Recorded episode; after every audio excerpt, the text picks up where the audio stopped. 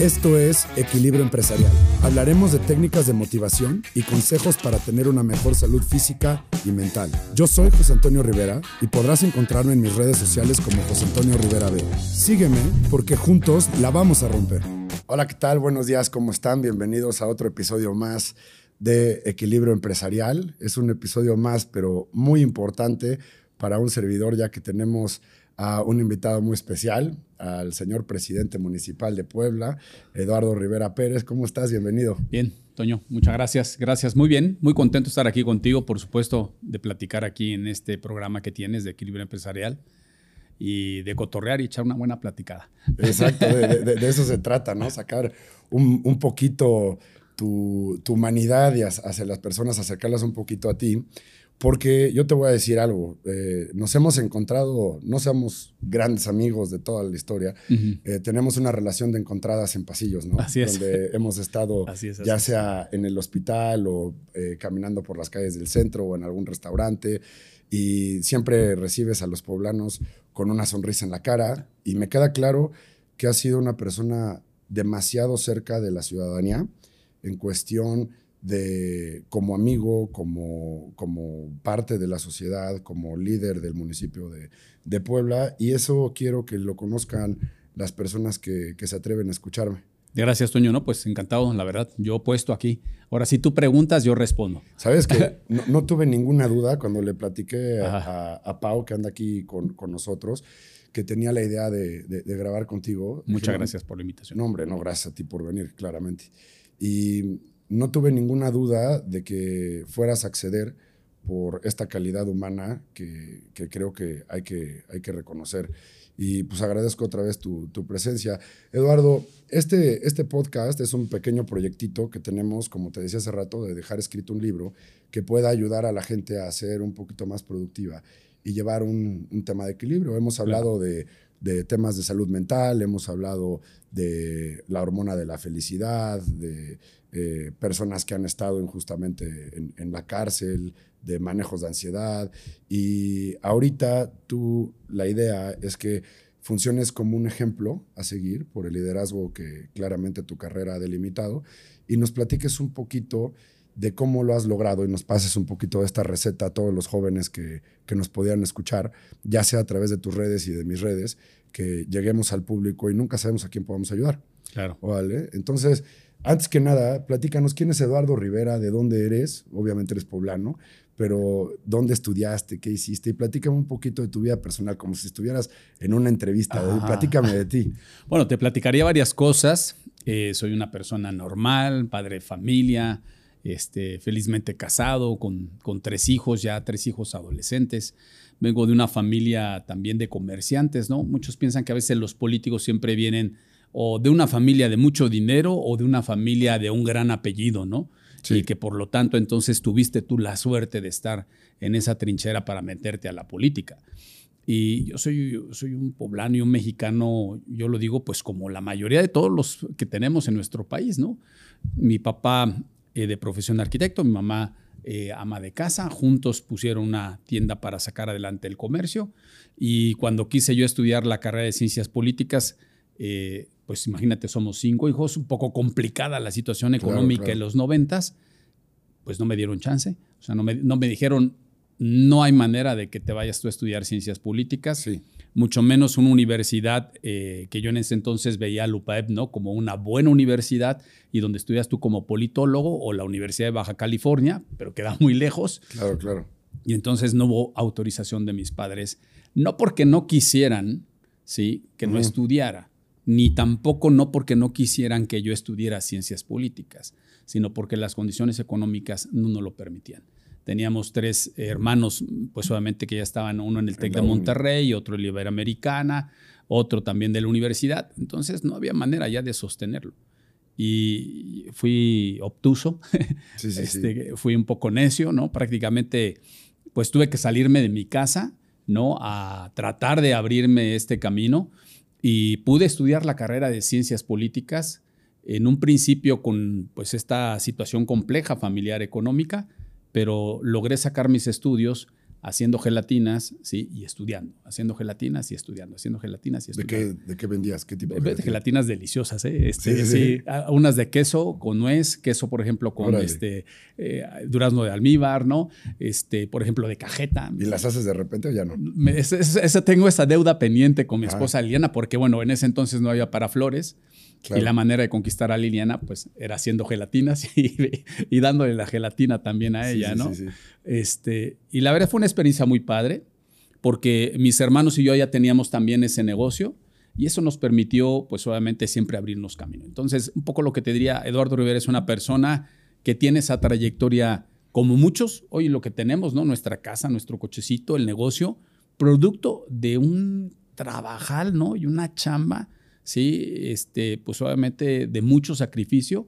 Y fue así como me abrí las puertas en Puebla, ¿no? Sí. en donde pues empecé a participar, pues primero en temas de la universidad, luego y un poco también, poco a poco en la vida ¿En política. la UPAEP te En activaste Lupaep, ahí? ah, en Lupaep estudié ciencias políticas ahí y ya después de, de que saqué adelante mis estudios, me empecé a involucrar en algunas actividades políticas en la campaña, imagínate, en 1988 con Manuel J. Cloutier, en ese entonces.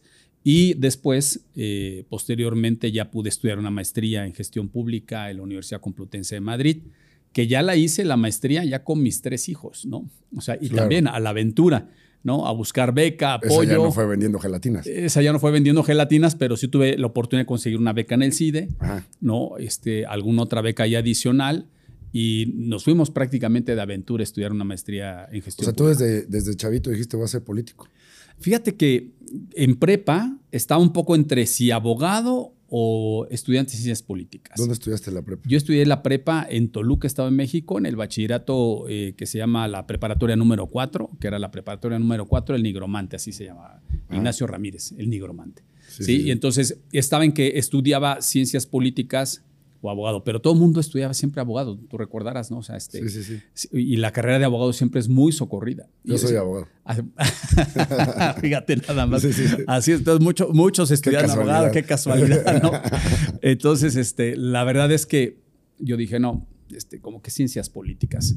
Y yo quería, antes que participar en la vida política partidista o en la vida política activa, como que quería ser más analista, más analista económico, más analista político, asesor de empresarios, asesor de empresas. Y una vez me invitaron a un curso del juvenil del PAN y dije, bueno, pues vamos a ver. Y le- hasta le pregunté al profesor, oye, ¿cómo ves? Como que yo todavía un poquito estoy dudoso. Me dijo, métete y si no te gusta, te sales. Claro. Y hasta ahorita no me he salido. Oye, ¿y formabas parte de, de la, de la grilla del UPAEP? Sí, bueno, me metí a la UPAEB en el tema, por ejemplo, de la asociación de alumnos, ¿no? Por ejemplo, me metía mucho a los concursos. Bueno, me, me gusta a mí siempre la poesía, la oratoria, Sí, que yo eso también. lo traía desde chiquillo también. Este, sí, ¿Ah, sí, tú también? Sí, sí, sí. ¿Poesía o oratoria? ¿O las, dos, Las dos. Las dos. Yo creo que la última vez que me aventé fue en Estados Unidos y regresé después al, al Instituto Andes Ajá. y fue el Raven de, de Edgar Allan Poe Ah, en qué inglés. Que, híjole, era una cosa tremendamente grande y complicada en un inglés antiguo. Ajá. Y la sacamos adelante. Buenísimo. Quedé, quedé en segundo lugar. Siempre había ahí un cuate que le manda saludos, Esteban, Ajá. que siempre sacaba poesías de Rubén Darío Ajá, y la verdad le quedaban padrísimos. Y los temas de, de oratoria, eh, ahí fue ya en el Instituto México, que también Sí, hay buena claro. relación con, con la UPAEP, y fomentaban demasiado eso. ¿eh? Sí. Y, y me tocaba ver a chavos de 17, 16 años forjándose ya como líderes y con una opinión tremenda. Este, padrísimo, ¿no? Y, y en oratoria se me daba, no era tan bueno como esto, y Ajá. para los debates también Sí, sí, siempre ayuda. los debates conseguí una beca para la Universidad Panamericana. Este, pero mi papá ya no me dejó irme Ajá. a la Ciudad de México. Ganamos en nuestro equipo de Instituto de México, le ganamos a los abogados de la UP. Ah, ya. Imagínate, estuvo Bueno. Estuvo bueno. Es que siempre te ayuda, ¿no? El saber eh, declamar, ¿no? O el saber llevar una pieza de oratoria. Yo en la primaria aprendí de oratoria, tuve un maestro de oratoria eh, en una primaria pública y la verdad era muy bueno mi maestro. Recuerdo muy bien las sesiones de preparación, ¿no? De, de los talleres, ¿no? El tono de voz, la mímica, ¿sí? Este, la entonación, el que- ritmo, todo esto que tú sabes también. Y por ejemplo, también la poesía. A mí, mm, a mí me enseñó más bien hecho mi maestra de español, Sí. este, que la quiero mucho, la, la maestra Delia. todavía me acuerdo bien de ella. Y a mí me tocó declamar precisamente Los motivos del lobo de Rubén Darío, por ejemplo. Órale. Y ya en la preparatoria mm, participaba en algunos concursos, un poema muy, muy padre de, de Mario Benedetti que se llama Hombre preso que mira a su hijo. Y la verdad es que es muy padre, muy padre la poesía porque eh, transmites sentimiento, ¿no? Transmites Claro. emociones, tienes que, tienes que imbuirte, tienes que me- meterte en el poema, Claro. en la historia de lo que quiso también transmitir, ¿no? Este, a mí, a mí me ¿no? pasaba mucho, no sé si también, que empiezas a leerlo cuando al principio te lo empiezas a memorizar y cada vez que lo repites como que dices, ah, caray, o sea, lo que quiere decir el trasfondo es otra cosa, ¿no? O sea, como que lo vas entendiendo un poquito más, lo vas digiriendo, lo vas razonando y le vas cambiando el Sí, claro. sentimiento hasta que llegas y dices, creo yo que se trata de esto. Así es. ¿no? Sí, y es muy lindo. Y luego también el tema de la oratoria, a mí lo que me llama mucho la atención era la improvisación. Porque en el tema de la oratoria, cuando yo entraba, Claro. por ejemplo, era, pues sí, te- era memorizarte, ¿no? A veces el discurso. Pero el reto era, en ocasiones, improvisación, ¿no? Y en los concursos, por lo menos los que yo participaba, era tres papelitos, llegabas, tomabas el papelito, te volteabas y tenías que empezar a hablar de ese Sí. tema, ¿no? A mí me tocó en el México de los cristeros. Así como ahorita este, que tú me dijiste, aquí está la nota. Sí, sí, Me sí, toca poesía. No, dime las mejores tres libros de es. poesía. ¿no? No, pero sí, digo, es que es lo, lo- lo interesante. ¿Y a tus hijos les fomentas esto de la poesía? Bueno, ellos les gusta un poco, sobre todo leer. Tienen pasión por la lectura. los tres. Este, Wow. dos. Y, y, bueno, la verdad es que me encanta, ¿no? Que, se- que lean, Sí. porque pues leer en verdad siempre te enriquece, ¿no? Te alimenta, te da otra perspectiva, conoces otros mundos, ¿sí? Y la verdad es que es algo muy, muy padre, ¿no? Que ellos, ellos han... Ellos como que luego a veces dicen, "No, esto de la poesía, por ejemplo, uno de mis hijos me dice, oye, quisiera aprender un poco más a hablar en público, porque también es un gran reto, ¿no? Tienes ¿Cuántos años tiene? Bueno, él ya tiene ahorita 26 años, ya, ya es este... Ya es- Que ya se es meta mayor, curso, ¿no? porque es- Claro. es, importantísimo. Claro, ¿no? Y para todo, ¿no? En la empresa, ¿no? Este, En, Estados Unidos. si te van a contratar, pues, ¿cómo te paras? ¿Qué dices? Ah, no? bueno, Este, claro. ¿no? O Sí, sea, sí, sí. Y- o tienes una oportunidad como las que has logrado conseguir con, el, este, con tu carrera política y si no sabes hablar y no estás ar- articulando bien, pues va, no, Sí, no, no claro. puedes convencer a nadie de, de un apoyo, a, a generar un buen liderazgo, etcétera. es, es un don, pero también, independientemente de que es un don, sí, también hay que prepararse, ¿no? Aquellos a lo mejor no tenemos un don en todas las cosas, Sí. ¿no? Pero aquellos que quieran hablar en público, lo pueden hacer practicando. Y hay muchas, hay muchas cosas, ¿no? Ya hoy en las redes sociales, ¿no?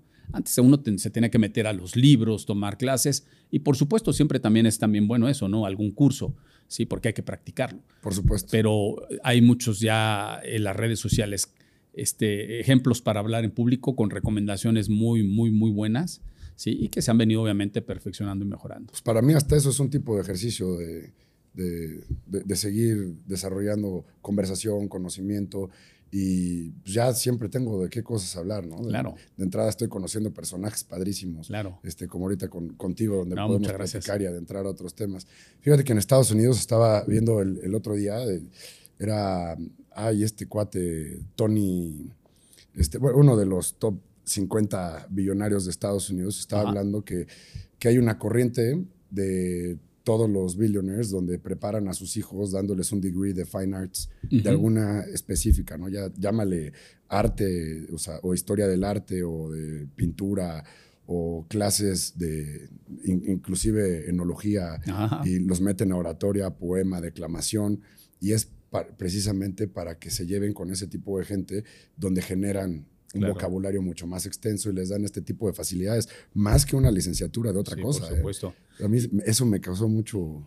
Es que hay que tener mucha la habilidad desarrollada de comunicar, ¿no? El comunicar eh, a través de la poesía, la oratoria, pero también a través de este tipo de ejercicios, Claro. el saber transmitir también a veces hasta nuestros sentimientos. Ahorita que tú hablabas de la salud emocional, ¿no? Por ejemplo, Claro, que comentabas también de los temas que has tratado aquí en este programa, es muy importante, muy, muy importante. Y esas herramientas para nuestros hijos son indispensables, ¿no? En este, en este mundo que cada vez es más competido, claro. que cada vez es este, más exigente, pues entre más herramientas tengas, eh, Te da mucho más seguridad. te da mucho más seguridad. y tienes que generar un niño echado para adelante, ¿no? Así es, así es. Oye, y siempre he tenido curiosidad. Ahorita ya platiqué con tu gente, entonces no me vas a poder mentir. Este, ¿Cómo es un día de Eduardo Rivera? ¿Cómo es un día? A ver, te voy a hacer dos preguntas en una. ¿Cómo administras una semana? Sí, porque sé que tienes una junta de acuerdos donde al parecer ahí escogiste si me dabas o no me dabas la, entrevista. Y este, también, eh, ¿cómo administras un día, un día a día? O sea, sé que no tienes una rutina, que es imposible por el tipo de chamba que tienes, pero ¿cómo, ¿cómo sacas tus prioridades de la semana y cómo administras un día? Es muy importante. Lo, primero que hay que hacer es eh, tener el, foco, ¿no? El plan de la ciudad, ¿no? Es decir, hay un plan y un proyecto del gobierno de la ciudad. Y ese plan, pues obviamente es el que tiene que ejecutarse, es el que tiene que llevarse a cabo. La agenda estratégica del alcalde, sea el que sea, porque además lo he vivido como alcalde y también lo he hecho como consultor, no es el que de alguna manera pida una cita, ¿no? O el que de alguna manera este, pida alguna reunión contigo, porque la verdad es que son cientos de reuniones las que solicitan con el presidente municipal. Entonces, es eh, una agenda estratégica la que se tiene que crear. Entonces, la agenda estratégica tiene que estar enfocada al proyecto de gobierno. Si el proyecto de gobierno tiene que estar enfocado, por ejemplo, a lograr más y mejores parques, pues le tienes que dedicar a eso. A preservar la seguridad, le tienes que invertir al tiempo también de la seguridad. A comunicar y estar en espacios de cercanía como el que tú comentabas, tienes que dedicarle ese tiempo también. Entonces, es el proyecto de gobierno, es la agenda estratégica del alcalde, todo se vacía en un sistema y en un, en, un, flujo de información y se establecen, pues de alguna manera, cantidad de horas ¿sí? Poniendo yo de alguna manera, digo, cortafuegos, ¿no? De lo que le tienes que dedicar al tema del gobierno y a determinados temas del gobierno. Por ejemplo, en el caso de la seguridad es, hay que dedicarle más tiempo. En el caso de la coordinación del equipo hay que dedicarle más tiempo. En el caso de la coordinación estrategia de comunicación hay que dedicarle más tiempo. ¿Y tienes una junta los lunes? Tenemos, por ejemplo, siempre, eh, cada ocho días, juntas de gabinete, gabinete ampliado, que utilizamos todos los, los, eh, los secretarios del gabinete. Y luego después se dividen en cinco grandes ejes estratégicos, que son los cinco grandes ejes estratégicos del gobierno. Entonces, ojo, se organiza el equipo y se organiza la estructura del gobierno en función de tu plan y de tu proyecto, no a la inversa. Sí, sí, sí. No, no tienes tú de tu estructura de gobierno y tratas de acomodarlo y meterle los temas a la fuerza. Sería un apagafuegos. Así es. Entonces, ya delineado eso, entonces se hace la agenda y bueno, es muy complicada porque yo digo que no es el tiempo de uno, sino es el tiempo de la ciudad el que a veces también te mandata, te impone las cosas. Pero trato de ser muy disciplinado. Por ejemplo, todos los días, siete y media de la mañana, todos los días, Toño, yo estoy eh, encabezando las primeras acciones de gobierno. O entregando patrullas, graduando policías.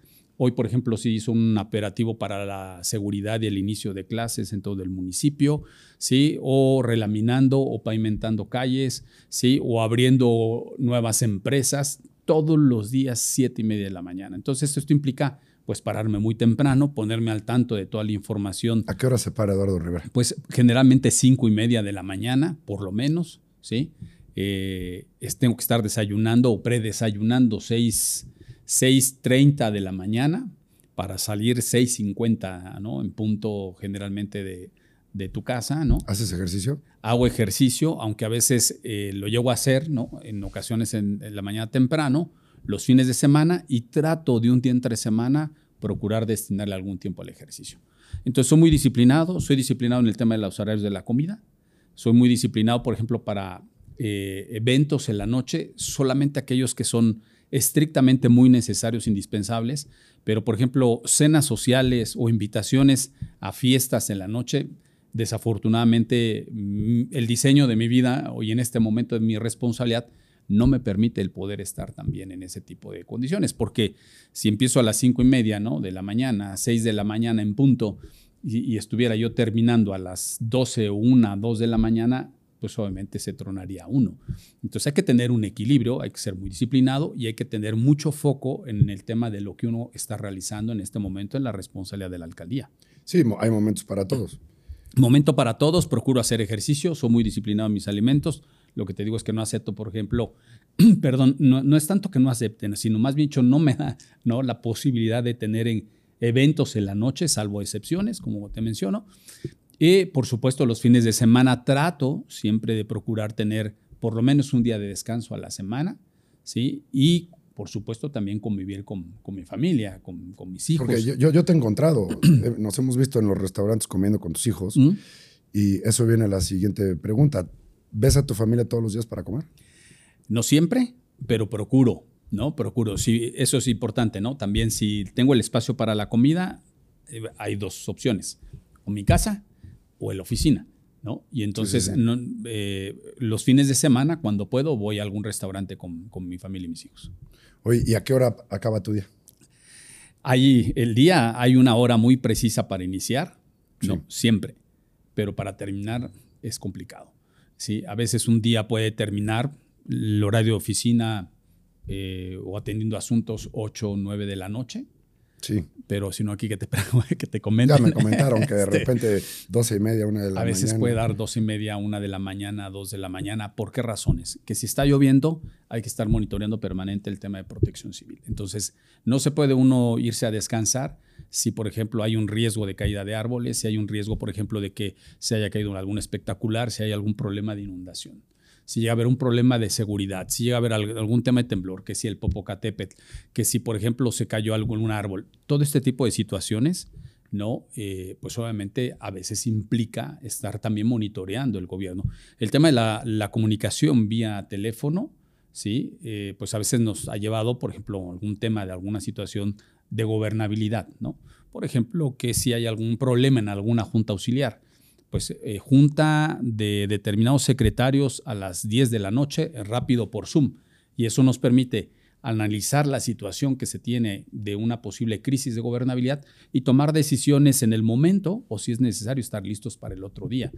Entonces, a veces, sí, generalmente puede ser a las 11 de la noche, pero hay días en que en ocasiones eh, está uno hasta las 2 de la mañana chambeando. Sí, sí, sí, me, me, imagino. Y vaya, te lo creo. Eh, el otro día estaba bajando el elevador y uno de mis vecinos es Ricardo Grau, que es regidor. Sí. Este, y era a las 6 de la mañana, yo iba a jugar pádel, como de las 7 de la mañana. Y él ya estaba vestidito de traje. Le dije, ¿y ahora dónde vas? O me citó Eduardo a entregar no sé qué cosas de no sé dónde, ya no me acuerdo. ¿no? Y, y, yo, no, pues bueno, suerte, man, porque te voy a todo dar. Luego también, digo, lo voy a ventanear. Luego voy pasando y igual eran las 6 de la mañana y hay un spa con vapor ahí abajo en los departamentos, es el área común. Y nada más escucho, me dice, ¿eres Toño? Sí, ¿quién es? Ricardo. ¿Qué pasó, Ricardo? No seas malo. Eh, no me prestas una toalla, se me olvidó. Tuve que ir a mi departamento por la, por la toalla de, Ricardo, ojalá y no se enoje. Y también me llevo muy bien con Lupita Rubarrena. Sí es síndica, ¿no? Sí, es la síndica del municipio. del municipio. Ella fue mi maestra de Derecho en el Instituto México. Eh, gracias a ella fui abogado. Fue la que ah, realmente me incursionó con un libro de Eduardo García Maínez. Y, y, con Grau ahí estuvimos, porque estudiábamos juntos ahí, y nos metió al, al derecho este, Lupita. Sí, sí. le tenemos mucho aprecio y le mandamos saludos a los dos. A los dos. Son muy buenos amigos, excelentes colaboradores. Y, sí, ellos como te pueden dar pues solamente crédito de ello, todos los secretarios, de que eh, la ciudad, ¿no? La ciudad siempre es demandante, siempre, siempre, siempre, siempre. Y siempre hay eh, situaciones que reclaman la atención y el tiempo. Sí, sí, sí. Desde un semáforo descompuesto, un gran bache que a lo mejor este, en alguna avenida principal está ocasionando algún grave problema, un eh, paso peatonal de movilidad, ¿no? Que te estoy hablando, entre comillas, de cosas sencillas, hasta, por ejemplo, temas como te menciono de inundaciones, el volcán, temblores. Y, para todo esto tu señora tiene que ser súper comprensiva, me imagino. Sí, es un, es un ángel. Me, imagino a todos los políticos hablando como Vicente Fernández con Cuquita, ¿no? Diciéndole, yo de, del, del rancho para adentro soy tuyo, pero de, bueno, ella se refería a otras cosas, ¿no? pero de aquí para allá, para la, ciudadanía. Oye, ¿y a ti no te molesta de repente que llegas, planeas tu día y de repente te tienes que salir y tienes que reemplazar todo lo que ibas a hacer ese día para el día siguiente? ¿Y cómo manejas ese estrés? Pues a veces sí, porque, digo, tengo que ser honesto, ¿no? Claro. La verdad. Sí, porque tú llevas de alguna manera un programa, un proyecto, ¿no? Estás, este, además soy muy metódico también, ¿no? Este, a mí me gusta siempre en cualquier proyecto llevar a cabo un plan, ¿no? Y ese plan, por supuesto, darle seguimiento, pero también tengo que comprender que hay que ser muy flexible. Claro. Y, y si el estrés este, es un tema que hay que ¿Meditas? saber manejar, ¿no? Manejar. ¿Meditas o algo o no? Eh, hago yoga, me gusta hacer yoga. Bueno, es va de la mano. Sí, sí, claro. Este, me gusta hacer yoga, el mindfulness también, ¿no? Ajá. Este, y sobre todo el ejercicio. Para mí sí, el tema del ejercicio, por ejemplo, a veces me voy a correr con los cadetes, Sí. ¿no? Corro 5 o 10 kilómetros con ellos. Los fines de semana igual. Le estoy dando también un poco a la raqueteada del pádel, pero es entre correr, o sea, hacer ejercicio, el tema del pádel, yoga, meditar, ¿no? Como parte del ejercicio ahorita, ahorita básico, que es el que a veces también puedo Pues hacer sí, en la no. casa, ¿no? También este, un poco la caminadora, ¿no? Este, yoga y pues si no, a correr, ¿no? es A que correr. te, te, te, desba- te desbalanzas si no. Y es indispensable, ¿no? O sea, sí hay que tener, eh, yo diría como que para aquellos que tenemos una vida siempre de mucho trabajo, ¿no? De intensidad, ¿no? Yo pongo en la agenda cortafuegos, le digo también a mi encargado de agenda, tú tienes que cortar y decir, esto no, esto ya no se puede. Pero te dicen todo, o sea, cualquier Pues a veces los tengo que regañar. O sea, de, que oye, diga todo. te- me está hablando esta persona, te quiere ver o de plano dicen, ¿sabes qué? No, y te lo filtran. No, bueno, eh, siempre la agenda, ellos me, me hacen una propuesta de agenda, hay un comité de agenda, ¿sí? Hay un comité de agenda que con base al proyecto de gobierno, a la agenda estratégica, se determina, se priorizan, ¿sí? Pero digo, humanamente es imposible, pues. Yo por eso te decía, no es tanto que no quiera. Yo quisiera atender a veces a todos, pero humanamente es imposible. Sí, sí, sí. Y entonces hay que saber gestionar el estrés, hay que saber gestionar la presión. Y eso implica, yo creo que, de, que tengas mucho el objetivo muy claro, que tengas una metodología, que sepas delegar, ¿sí? que eso es muy importante, y que sepas equilibrar también tus tiempos para estar sano. Si no está uno sano, si no está uno bien, ¿no? emocionalmente, físicamente, pues uno no va a poder dar el extra ni hacer mejor las cosas dentro de una responsabilidad tan, tan compleja como es gobernar una ciudad de Puebla. Oye, ¿qué ha sido así lo, lo peor que te ha pasado en, en el municipio? Que digas, Mm. híjole, este día sí fue un infierno. Pues bueno, eh, lo más, eh, bueno, hubo una, una explosión, eh, recordarás en la diagonal, prácticamente, eh, eso fue prácticamente en el primer semestre de mi periodo como alcalde, estamos hablando, Tu novatada. eh, no, Ah, no, en el segundo. en- en- hubo dos situaciones, ¿no? Bueno, bueno, el segundo gobierno, o sea, me refiero en, esta, en esta administración, pero me refiero en el primer año de gobierno. Y hubo dos explosiones muy complicadas, ¿no? La de San Pablo Xochimihuacán, Sí, sí, sí. que esa fue a los 15 días, 12 días de haber entrado como presidente municipal y recibir la llamada a las 3 de la mañana ¿no? Eh, de la Secretaría de Seguridad informándome que había habido una explosión en el norte de la ciudad, en San Pablo Xochimilco. Sí. Cuando eh, le dije de qué dimensiones y me dio la explicación, eh, pensé lo peor. Pensé lo peor y en menos de siete minutos estaba yo prácticamente en el lugar de los hechos. Y lo más difícil, digo, fue por supuesto cuando, cuando te llegan llamadas de ese tipo, ya, ¿sí me explicó? Claro. Este, tu cuerpo siempre y tu mente siempre está en un estado de alerta, en una responsabilidad de este tipo. Porque tenemos mecanismos muy claros cuando te llaman a ese teléfono, a ese código rojo, y entonces, eh, pues obviamente tu eh, concentración y tu vida, pues obviamente se enfoca a esa alarma. Y entonces fue también pues difícil eh, estar recibiendo los cuerpos. A mí me tocó recibir los cuerpos realmente eh, quemados. Y se siente terrible. Sí, difícil, pero pues bueno, tienes que hacerlo, tienes que hacerlo. Y entonces esa explosión me dejó, pues por supuesto, muy marcado. Y hubo otra explosión que desafortunadamente se dio en la diagonal, en donde por un almacenamiento también de, gases, de gas en un taller mecánico, hubo esta explosión de edificio cuatro pisos. Eh, yo llegué también al otro día inmediatamente después de que los cuerpos de emergencia estaban buscando a, a las personas que se habían quedado atrapadas y pude yo meterme también al lugar en donde obviamente el edificio había colapsado. Y yo lo que le diría a la gente que nos está viendo, que una cosa es verlo desde fuera y otra cosa es verlo desde dentro. A Claro. mí me toca muchas cosas verlas desde esta perspectiva, desde dentro, ¿no? Pues donde la gente eh, pasa momentos muy difíciles, donde el padre está esperando, ¿no? Recibir a su hija y saber si está viva o, o se encuentra ¿sí? lesionada o peor, ¿no? Si está muerta pero que quiere recibir el cuerpo de su hija. Y el haberme metido también a, este edificio que estaba totalmente colapsado, eh, para mí fue un poquito, eh, más bien un poquito, muy difícil porque fue la primera impresión, es decir, ¿y, por dónde empiezas, no? Claro. A, a buscar a un cuerpo, ¿no? De una persona que puede estar enterrada tres, cuatro pisos abajo. ¿Y esto lo, lo, trabajas después? Que dices, oye, ¿sabes qué? De repente una alineación y balanceo con este, algún psicólogo. No lo he trabajado. Este, buena pregunta que me haces, ¿no? Yo creo que todos tenemos que de alguna manera atendernos, ¿no? En este tema de salud y, de, la alineación y balanceo. No lo he trabajado. Es un tema que a lo mejor eh, te podría decir, no es que, no es que esté acostumbrado, eh, más bien yo estoy muy mentalizado, ¿no? A, a los embates y dificultades que representa gobernar la ciudad de Puebla. Somos una ciudad tan grande, más grande que el estado de Tlaxcala, que Aguascalientes, que Campeche. Sí, sí, sí. Y sé que este tipo de vivencias pues, eh, pues son difíciles, son complejas y procuro mentalizarme, procuro estar, digo, de, de, salud emocional bien, ¿no?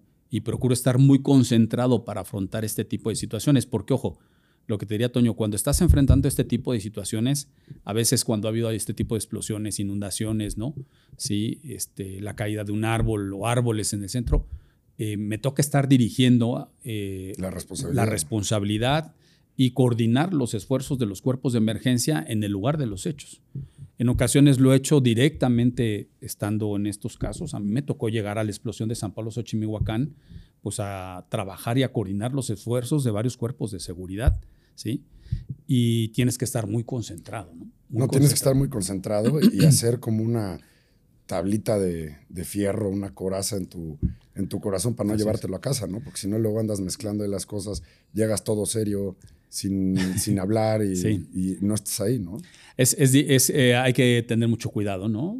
Y, y, sí, a veces este, aquí el tema es que como estás todos los días y a todas horas al pendiente de la ciudad, pues sí tiene que haber eh, esta capacidad de lo que tú mencionas y también decías de, Lili, pues también mucha comprensión que la hay y que ella también me ayuda, ¿no? Me ayuda también mucho, eh, no solamente como pareja, no solamente como esposa, sino también ella se involucra haciendo muchas cosas muy buenas en el tema, En el tema también del gobierno. Pero buen punto este que, me dijiste, lo, lo, voy a comentar con mi, terapeuta para, como tú dices, para ver si se requiere alguna alineación y balanceo. Siempre ayuda. A mí, a mí, me pasó una vez, hace como, bueno, de entrada todos necesitamos una alineación y balanceo cada cierto tiempo. Eso no nos debe de dar pena, ¿no? Eso claro.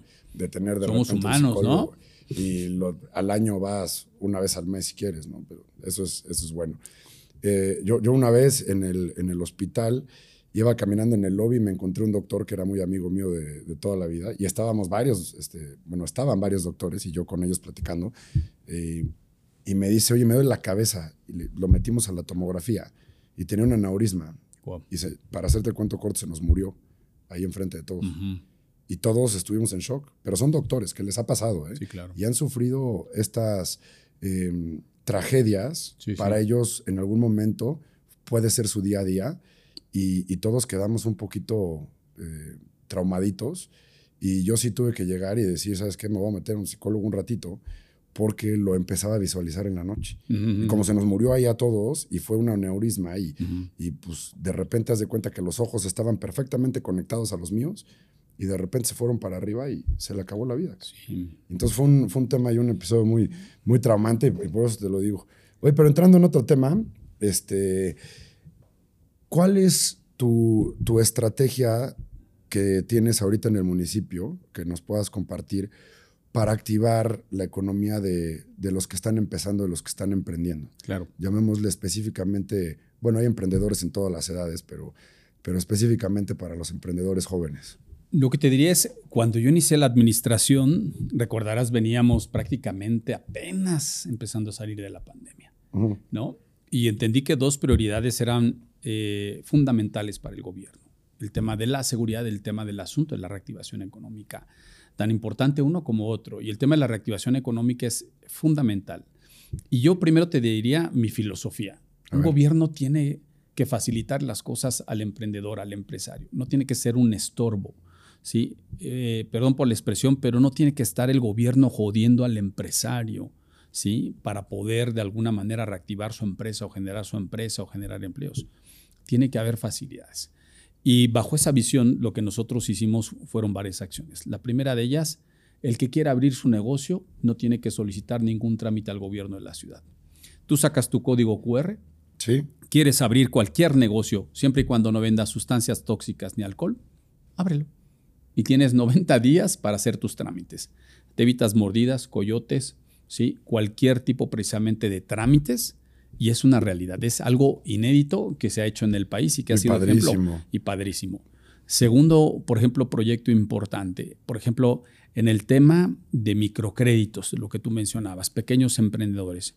Hoy, este año, estamos dando una bolsa de 75 millones de pesos Órale. a emprendedores, emprendedoras, en donde el gobierno de la ciudad paga los intereses. ¿sí? Los ciudadanos solamente pagan el capital, nosotros pagamos los intereses y les han servido desde mujeres en Azumiatla que están haciendo bolsas ecológicas, o por ejemplo, recuerdo Estrella, una ciudadana, una madre de familia en el norte de la ciudad, que en su panadería le permitió comprar un horno para poder hacer más pan más rápido y vender más. Claro. Y de esas historias, o hasta franquicias, ¿eh? te quiero decir, farmacias, ¿sí? este, creperías, tiendas de belleza, han eh, utilizado también eh, tanto el proyecto de apertura a la palabra como el tema de microcréditos. Y esto es algo muy bueno también para el tema de la ciudad. La otra, trámites digitales. Hoy en Puebla Capital, hacer tu trámite para abrir una empresa, para construir, todos, la mayoría de los trámites, los más importantes, todos son digitales te evitas ir a hacer fila, ¿sí? este, a entregar documentos. O sea, ya estamos entrando en la modernidad también en ese sentido. Somos una ciudad enorme y tenemos que poner el ejemplo. Y por ejemplo, para el tema de construcción de vivienda, quiero decirte que estamos a punto de llegar a la construcción de 4.000 viviendas ¿sí? en determinadas zonas de la ciudad en donde el gobierno exentó de impuestos la construcción de vivienda popular, también para que esto pueda generar empleos pueda generar empleos, pueda generar reactivación económica, pueda generar inversión. Entonces, este tipo de acciones de dar facilidades es lo que a mí me ha dado buen resultado y que yo estoy convencido que le permite al pequeño y mediano empresario, pues solamente generar su negocio y poder empezar a salir adelante. Es que fue terrible en la pandemia. Yo me quedé, no- ya no supe la cifra, de, pero han de haber cerrado más de mil restaurantes en, en la capital, ¿no? Sí, fue muchísima Fue- la fue- cantidad, fue- fue, altísima, restaurantes, negocios, ¿no? Algunos de estos quebraron, ¿sí? Sí. Entonces, el gobierno tiene que dar esa facilidad. El gobierno tiene que evitar quitarle tiempo a aquel que quiere emprender Y que Sí. se vaya a la informalidad también. y que se vaya a la informalidad. Entonces, eso es lo que hemos venido haciendo. El tema también de turismo nos ha dado buen resultado. ¿Cómo vamos en turismo? Muy bien, 4 millones 200 mil personas han visitado Puebla, lo que llevo yo como presidente municipal. Eh, vienen personas desde Ciudad de México, Estado de México, Veracruz, pero vienen esta- personas de Estados Unidos, vienen también de Europa, vienen de Sudamérica. Y Puebla la están visionando, ¿no? Como un lugar Claro. también este, lindo para disfrutar su gastronomía, su historia. Entonces, nos va bien. Entonces, con estos conceptos, yo te diría que es importante también eh, generar el empleo, reactivar la economía. Y así como hemos logrado ¿no? este, abrir estas eh, franquicias, también hemos logrado eh, o negocios que se aperture, por ejemplo, un centro de distribución, uno de los más grandes en el país por la Ciénega, ¿sí? que distribuye defensa, por ejemplo, todos sus artículos para el sur-sureste del país. ¿Cómo? A través de las facilidades que da el gobierno de la ciudad. Es decir, grandes capitales que quieren invertir en Puebla, tenemos una ventanilla única y esa ventanilla única se mete al proceso del gobierno, se le dan todas las facilidades para que pronto pueda abrir su negocio, como este ejemplo que te pongo de este centro de distribución. Oye, ¿y qué estamos haciendo en el, en el centro? El otro día vi que se cierra la 16 de septiembre. Sí, ¿Se hace peatonal? se hace ¿Cuál peatonal. es tu visión de esto? Eh, la visión es que el, gobier- el, el gobierno tiene que procurar ¿no? un centro histórico eh, vivible, transitable, con movilidad segura. Pero la tendencia en el mundo, tú vas a otros centros históricos de Europa peatonales. y son peatonales. Aquí nos, hay que decirlo, nos espantamos mucho cuando se va a hacer una calle peatonal o semi-peatonal, o cuando se privilegia el paso al peatón. Por ejemplo, la calle en la Ciudad de México, si no mal recuerdo, la Francisco Madero, creo que es una de las calles principales, hizo peatonal y es una de las calles que ahora es la más transitada y que es un boom en tema de negocios. Aquí en Puebla Capital tenemos una ciudad en verdad que es patrimonio del mundo y tenemos muchas de nuestras calles que pueden disfrutarse más, obviamente a través del peatón. Yo coincido contigo, no sé si hay, yo creo que es algo obviamente polarizado. Sí, tiene... gente quien, quien le guste, gente que no. Mi mamá es de las que no le encanta, a mí me fascina de entrada no entiende bien cuáles son las que van a cerrar. Por ahí ya vi el, el mapit, se lo mandé ahorita, por eso me, me acordaba. Se va, se, va la 16 de septiembre del Carmen ¿sí? hacia el Zócalo, va a ser de alguna manera de un carril para vehículos. ¿sí? Y tres calles antes de tú llegar al Zócalo de la ciudad va a ser totalmente peatonal, como si complementáramos parte del corredor de 5 de mayo, pero ahora de este lado, de la 16 de septiembre y no de 5 de mayo. Y, por ejemplo, la, la, de la calle de los dulces, ¿no? Por ejemplo, la 6. También se decía, y había muchas quejas al principio, y hoy ve la 6 es una de las más bonitas, más fotografiadas, y que los comerciantes, yo personalmente he ido a visitarlos ahí, y todos los que venden dulces, la tienda de pues olvídate, este, tienen excelentes ventas, ¿no? Entonces se hizo, se va a hacer peatonal esta parte de la 16 y estamos reconstruyendo 7 kilómetros completos de las calles que se encuentran en la zona norte, la 10, la 12, la 14, la 16, la 13 y la 5. Sí, que se encontraban en pésimas condiciones y que esa zona, hay que decirlo, tampoco nunca se le invertía tanto dinero. Se le invertía dinero en reforma, la 16, el Carmen, ¿no? No, ahora nos fuimos a la zona norte, en donde estas avenidas van a quedar, te voy a decir, de primera. Y entonces el centro histórico ¿por qué hay que cuidar nuestro centro histórico? Primero, porque es ciudad patrimonio. Es decir, lo que tenemos aquí no lo tiene en Estados Unidos, no, lo tiene en Canadá, no lo tiene en Australia, ¿sí? Es algo que es muy relevante para el mundo. segundo lugar, es el, el sitio más visitado de todo el estado de Puebla. ¿eh? Sin duda alguna. O sea, cuando viene alguien a Puebla, pisa en el centro histórico, nuestra catedral, ¿sí? que son los lugares más visitados, no de Puebla capital, de todo el estado. Yo lo menciono es como si fuera la sala de nuestra casa. Entonces hay que, tenerle en buenas condiciones. La, gente, cuando ya estás acostumbrado a ver algo, eh, se te olvida que, por ejemplo, la catedral son las, los campanarios más altos de toda Latinoamérica. De toda América, exactamente. Entonces, son, son iglesias que no existen en España. Sí. Fue construido todavía pues, en, la Nueva España, pero eh, no existen allá. O sea, ese tamaño de iglesias tan bonitas, todas de cantera, es algo increíble que solamente se da en, Puebla. Por cierto, el Zócalo lo, traes de pelos. ¿eh? Súper. Yo acabo de comer ahí hace 15 días. Los arbolotes todos verdes, las calles perfectas. Y es realidad, o sea, tú vas, por ejemplo, en, Madrid, que a lo mejor ya es semi-peatonal, ¿no? Y tiene ahí dos, tres calles que ya son peatonales, de hecho, las acaban de, de, poner ahorita de Plaza del Sol creo que subes hasta la Plaza Mayor y todo eso es peatonal en una gran extensión. Y nada más activan dos o tres avenidas ahí como, como alimentadoras. alimentadoras. Este, Florencia es una, un, centro que también todo, todo el lado de un río, o sea, del, del, Arno a, la derecha, tienes todo una, un, un, bloque peatonal padrísimo y ahí sí no pasa un coche ni de broma, ni caben. Estamos a veces mal acostumbrados de que queremos el coche, queremos ir a dejar al hijo, pero casi casi queremos dejarlo y meterlo hasta el salón con el coche, si fuera posible, y que le abran la puerta y que se baje ahí. Necesitamos, por supuesto, tener esta prioridad de que primero esté el peatón, de que las calles también y calles como las del centro histórico son para disfrutarse, ¿sí? nuestros edificios son para disfrutarse y la verdad es que yo estoy convencido que realmente va a ser algo que va a beneficiar. Y como tú bien mencionaste, pues el centro histórico del que yo recibí, con miles de ambulantes, ¿no? creciente prostitución, inseguridad, olvídate, el centro que hoy tenemos es una, una de tantas muestras de que la política sí es una herramienta muy clara de poder corregir el rumbo, de hacer bien las cosas. Y por supuesto, tú ahorita al centro histórico con la iluminación septembrina, ¿sí? este, con las actividades artístico-culturales que traemos ahí, en verdad está mejor que nunca. A mí me decían un asesor de seguridad, me decía es que el problema no es la gente que, está ambulante tratando de conseguir su, este, su, tema económico, ¿no? tratando de conseguir su pan día a día. Es que es la puerta para una inseguridad tremenda, ¿no? Claro. O sea, el, ambulante se tiene que ver de ese enfoque. Había, y cuando yo entré a la administración, había, sí, pues hay de ambulantes ambulantes, ¿no? Pero sí había grupos de ambulantes en donde algunos de ellos ni siquiera eran ambulantes aquí de Puebla, ¿eh? eran ambulantes de otros estados o de otras latitudes. Sí, me refiero de otras entidades o de otros, hasta de otros municipios, no de Puebla, sí. llámese Tlaxcala o Estado de México. ¿eh? Y luego, atrás de esos grupos de ambulantes, hay que decirlo. Estaba organizadísimo. Había grupos este, eh, tramposos, sí, grupos de delincuentes, pues. Sí, y entonces ese tipo de situaciones no se pueden permitir en la ciudad y tampoco en nuestro centro histórico. Y por eso cuando yo entré de, y cuando anduve de candidato y cuando entré como alcalde, yo dije, oigan, vamos a recuperar nuestro centro histórico, promesa cumplida. Sí, pero vaya, a los primeros meses. Así es, inmediatamente.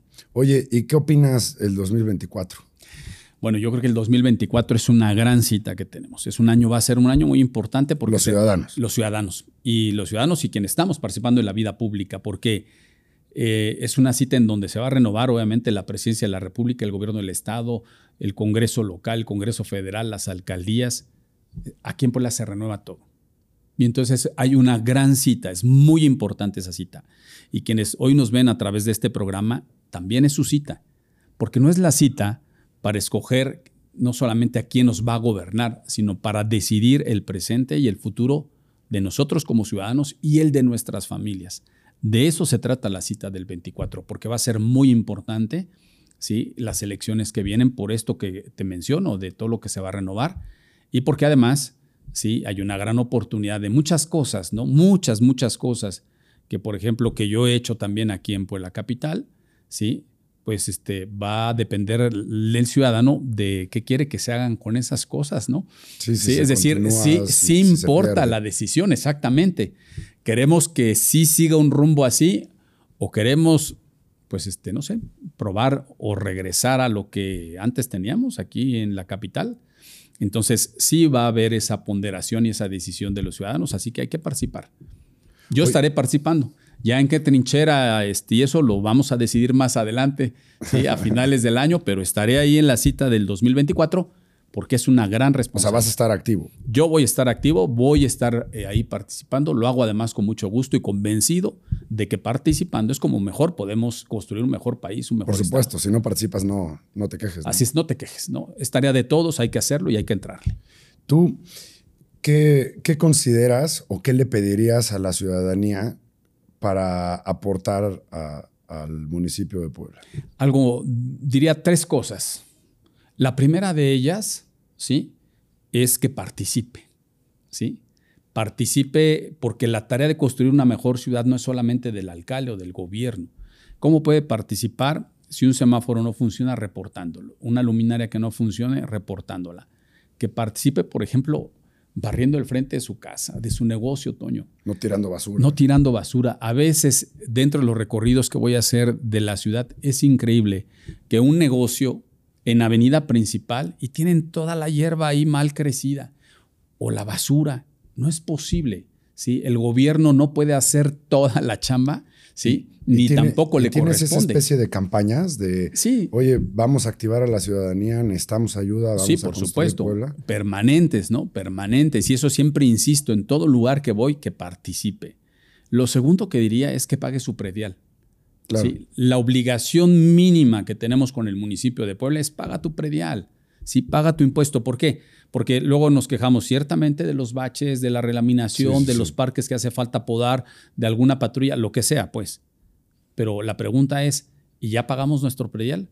Porque te digo que más o menos un 65% más o menos de la gente sí paga predial, pero tenemos un 35% y en, a veces en algunas colonias que el 40 o más del 50% que no pagan su predial. ¿sí? Entonces, eso sería muy importante. Y la tercera, haga comunidad. ¿sí? Haga comunidad ¿sí? en su escuela, haga comunidad en su colonia, haga comunidad en su junta auxiliar, haga comunidad ¿sí? en el ámbito donde usted se desarrolla, ¿no? sea el sector hospitalario, sea el sector deportivo, sea el sector empresarial, haga comunidad. Y en comunidad trabaje para cuidar mejor a nuestro municipio. Con esas tres cosas, Toño, yo creo que estoy seguro que podríamos tener una Puebla mejor. Claro. Oye, ¿y mm, tú qué crees que le hace falta Puebla todavía? Yo creo que le hace falta, eh, ¿te refieres al Estado o al municipio o en general? En general. Yo, yo te diría en general, eh, me parece que falta hacer más equipo, ¿sí? Entre la sociedad y el gobierno, entre el gobierno y la sociedad, ¿sí? Y creo que sí falta que indudablemente se pueda aprovechar aún mejor, ¿sí? Todas las capacidades que tiene el Estado, ¿no? El Estado tiene en verdad muchísimas capacidades, muchísimos, te podría decir, eh, dones, ¿no? beneficios, atributos, ¿no? riquezas que tiene nuestro Estado. Lugares increíbles sí, que a veces creo que no se han aprovechado. ¿sí? Y creo que, eh, por supuesto, tenemos muchas, muchas cosas, muchas demandas pendientes por, y tareas pendientes por hacer, pero que es indudable que se requiere, por lo menos también aquí en Puebla Capital, un poco de mayor tiempo y de recursos para poder consolidar más beneficios. Por ejemplo, ¿qué te diría que hace falta? Pues hacen falta recursos a los municipios. A los municipios nos recortaron el Fortamun, el Fortasec, ¿no? Este, perdón, el Fortasec, nos recortaron el Fondo Metropolitano, el Fondo para Pavimentación, sí, el Fondo para Rescate de Espacios Públicos, que antes había esos recursos de la federación y tú podías participar y concursar y jalar. Ahora cero, cero pesos. Lo que ustedes ven y lo que tú ves, Toño, el rescate del centro histórico, los parques, las patrullas, los uniformes de los policías, sí, las pavimentaciones, los parques que hemos también intervenido, las canchas de pádel, todo esto que hemos venido haciendo, médico contigo, atención a salud, proyectos a favor de las mujeres, operaciones también de cataratas gratuitas, todo eso son recursos solamente del municipio o que ha conseguido también de donativos de la iniciativa privada. Ok. Yo acabo de ir ahorita a ver lo, de, lo del predial, me llamó muchísimo la atención el sistema operativo que tienen está brutal. Es, Cómo ves los predios, toda la información que tienen. Es impresionante. Los cambios de todo lo que va pasando. Tienen toda la historia de todos los terrenos mapeados de Puebla como un Google Maps 70 mil veces Así es mucho más poderoso. Sí, claro. Tenemos, y ese, fíjate, quiero decirte que se implementó cuando fui alcalde la vez pasada. ¿Ah, sí? Sí, sí, y se ha venido incrementando y fortaleciendo. Hoy está más fuerte que nunca y se le llama catastro multifinalitario. Sí. Y es de los más poderosos, no solamente de México. De chismoso. Así es. A ver, enséñame, claro, pero además está abierto. ¿eh? También tú puedes ahí consultarlo y es de los más eh, completos de México y de América Latina. Sí, y la verdad es que es una herramienta que nos sirve para ir viendo cómo va creciendo la ciudad y para ir controlando, por supuesto, el manejo catastral también del municipio. La tecnología es muy importante para el desarrollo, ¿no? Este, ya no podemos estar este, pensando ¿no? en gobernar la ciudad, pues como antes. Hoy también, por ejemplo, tienes el chatbot de Ángela. Entonces tú te metes al chatbot de Ángela y puedes reportar tu bache, la luminaria, el semáforo que no funciona, ¿sí? Eh, en su caso algún otro servicio, ¿sí? maltrato animal, cualquier cosa que puedas en su caso tú necesitar, a través descarguen el chatbot de Ángela y puedes estar ahí permanentemente reportando también ese tipo de solicitudes. O por ejemplo, alerta contigo. Tú en tu teléfono puedes descargar la aplicación de alerta contigo, tú le apachurras el botón de emergencia, te ubica inmediatamente en donde te encuentras y ubica la policía más cercana, motociclista, patrullero o de pie, más cercano a tu georreferenciación. Y como si pidieras un servicio de taxi, inmediatamente te dicen quién es el mando, quién es la persona. Si eres tan gentil de pasármelo, aquí, si eres el mando, la persona, mira, aquí lo puedes observar, ¿no? Ah, órale. Esto la pachurras. Ponlo hacia la cámara. Vamos a poner aquí hacia la cámara, ¿no? Aquí está, ¿no? Y entonces este lo puedes tú realmente aquí inmediatamente apachurrar, inmediatamente referenciar la patrulla y eh, entran en contacto. Y puedes enviar a través de esta aplicación audio, voz, ¿sí? video, ¿sí? en ese sentido, para que también te puedan atender. Es como un 911. Es un 911 siempre digital. Entonces, Oye, botones de pánico en tu negocio, pues ya lo tienes aquí en tu teléfono. Todo un equipo en torre de control tenemos en el, en el centro de reacción inmediata del municipio de Puebla, 24/7 policías, sí, este, telefonistas encargados precisamente de la operación, 24/7 para la atención de ese servicio. Y eso, pues también es utilizar la tecnología. Eh, a veces hablamos del crimen organizado, ¿no? Y la sociedad organizada, ¿no? Y la comunidad organizada, por eso yo decía, haga usted comunidad en el tema de seguridad es importante hacer comunidad para que usted se apropie de su espacio público, de su parque, con su comunidad. Pero aquí también hay que hacer comunidad porque nos estamos organizando a través de estas aplicaciones y vectores ciudadanos con los vectores de las policías para hacer un match, ¿sí? Ahora sí, para juntarnos colonia por colonia, ¿sí? Barrio por barrio, junta auxiliar por junta auxiliar. Y entonces la gente conoce a su jefe de la policía de la zona y el jefe de la policía de la zona conoce a la gente que es líder de esa colonia. Pero con este sistema, te digo, de innovación tecnológica, son muchas de las cosas que estamos haciendo en el gobierno de la ciudad. Mencionabas este, ¿no? Del tema del catastro multifinalitario, yo te hablo de chat, eh, del chatbot de Ángela, este de alerta contigo, u otro, por ejemplo, las barredores mecánicas, pues también las barredoras mecánicas las podemos estar supervisando en tiempo real en dónde se encuentran ubicadas y en dónde están barriendo. Y así podríamos hablar ¿no? del uso de la tecnología para hacer mejor gobierno. Perfecto, Eduardo. Pues muchísimas gracias por venir, Eduardo. No, muchas gracias. Fue una, una, plática rica de poquito menos de, de una hora. Y pues que tengas un muy bonito día, muy buena semana y espero seguirnos viendo en todos los, los eventos. Con gusto, Toño. Eh, ¿Quieres cerrar con algún mensaje, algún consejo que, que le quieras dar a, a, los chavos que nos escuchan? Claro, con mucho gusto. Primero agradecerte, Toño, agradecerte a ti también por este espacio, por platicar rico, lindo, ¿no? De ahora sí de de, la poesía, de la oratoria, pero también de la ciudad, de estos momentos también difíciles que uno vive también como presidente municipal, ¿no? De a veces cómo también pues eh, soportar, encauzar el estrés, ¿no? En la responsabilidad que se tiene y de estas cosas lindas que estamos viviendo en Puebla, ¿sí? Que estamos viviendo en Puebla. Y, yo, la verdad, si el consejo me atrevería a darle a, a los jóvenes, ¿no? Que quieren emprender, ¿no? Que quieren hacer algo en su vida, lo primero que les diría es eso, definan qué es lo que tienen que hacer en su vida. Es muy importante su visión, su foco. Y entonces, teniendo su visión y su foco, lo siguiente es creerlo, Toño. ¿Sí? Creerlo, creerlo, abrazarlo, sentirlo, ¿sí? De manera apasionada en tu cabeza, en tu alma, en tu corazón.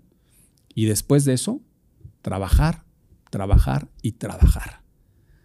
Ese es el gran secreto. Vender gelatinas. Vender gelatinas, lo piensas, lo visionas, lo tienes tú presente, lo crees de que vas a ser las mejores gelatinas y el mejor vendedor de gelatinas. Y además convencido de que después de vender las gelatinas vas a continuar con tu proyecto en la política y hacer bien las cosas por la gente y después trabajar, trabajar, trabajar. Esa fórmula da buen resultado. Pues, muchísimas gracias, claro que sí. Muchas gracias. pues nos estamos viendo.